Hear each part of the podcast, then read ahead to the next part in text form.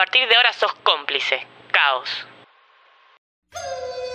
Esta es la historia de una princesa, su papá y el príncipe Kinoto Fukazuka.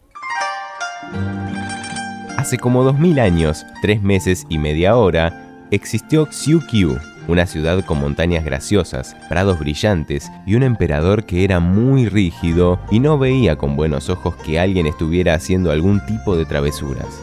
Junto con el emperador vivía la princesa Tsukimuki. En esa época, las princesas todo lo que tenían que hacer era quedarse quietitas. Nada de ayudarle a la mamá a secar los platos, nada de hacer mandados, nada de bailar con abanico, nada de tomar naranjada con pajita, ni siquiera ir a la escuela, ni siquiera sonarse la nariz, ni siquiera pelar una ciruela, ni siquiera cazar una lombriz.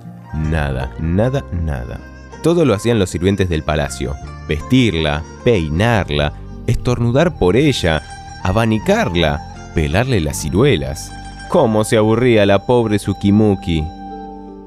Una tarde, estaba como siempre sentada en el jardín papando moscas, cuando apareció una enorme mariposa de todos los colores. Y la mariposa revoloteaba, y la pobre Tsukimuki la miraba de reojo porque no le estaba permitido mover la cabeza. ¡Qué linda mariposapa! ¡Qué linda princesa! ¿Cómo me gustaría jugar a la mancha con usted, princesa? No pedopo. ¿Cómo me gustaría jugar a las escondidas entonces? No pedopo. ¿Cómo me gustaría bailar con usted, princesa? Eso tampoco pedopo. ¿Y por qué usted no puede hacer nada? Porque mi papá, el emperador, dice que si una princesa no se queda quieta, quieta, quieta como una galleta, en el imperio habrá una pataleta. ¿Y eso por qué? Porque sí, Pi porque las princesas de Japonpón debemos quedarnos quietitas sin hacer nada. Si no, no seríamos princesas, seríamos mucamas, colegialas, bailarinas o dentistas. ¿Entendés? Entiendo, pero escápese un ratito y juguemos. Vengo de una isla muy lejos de Siukyu.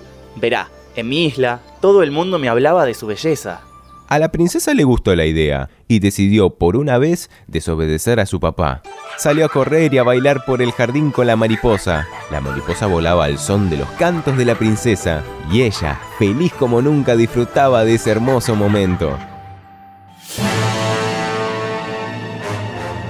En eso se asomó el emperador al balcón y al no ver a su hija, armó un escándalo de mil demonios.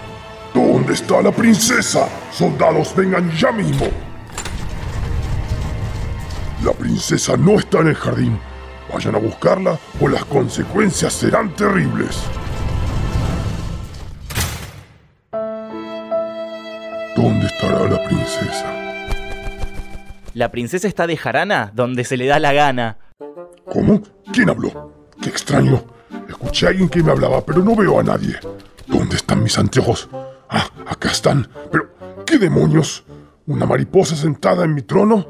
¡Insolente! ¿Cómo te atreves? El emperador desenvainó su espada y atacó furiosamente a la mariposa.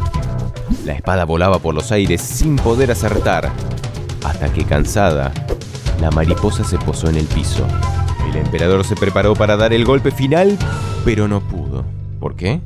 Porque la mariposa tuvo la ocurrencia de transformarse inmediatamente en un príncipe. Un príncipe buen mozo, simpático, inteligente, gordito, estudioso, valiente y con bigotito. El emperador casi se desmaya de rabia y de susto. ¿Qué quieres? He venido a verlo para avisarle que me voy a casar con la princesa. ¿Pero de dónde diablos has salido con esas pretensiones? Me metí en tu jardín en forma de mariposa y la princesa jugó y cantó y bailó conmigo. Pasamos una tarde hermosa. Hablamos de todo lo que tenemos en común. Después de un rato que nos divertimos, la princesa Tsukimuki me dijo que fue feliz por primera vez en su vida. Y ahora nos queremos casar.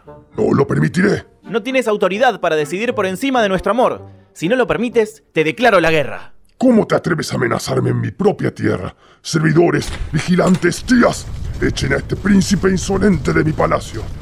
Cumpliendo con las órdenes del emperador, atacaron inmediatamente.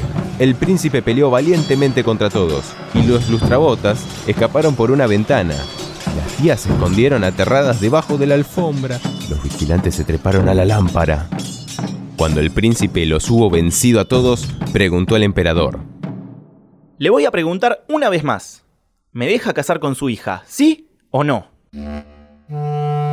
Está bien. Cásate.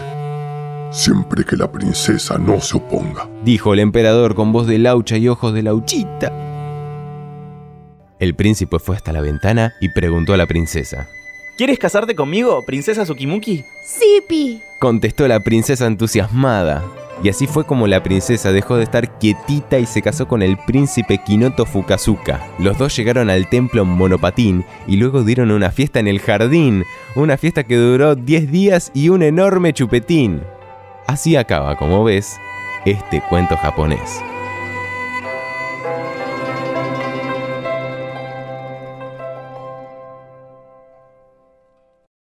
caoslavenganza.com.ar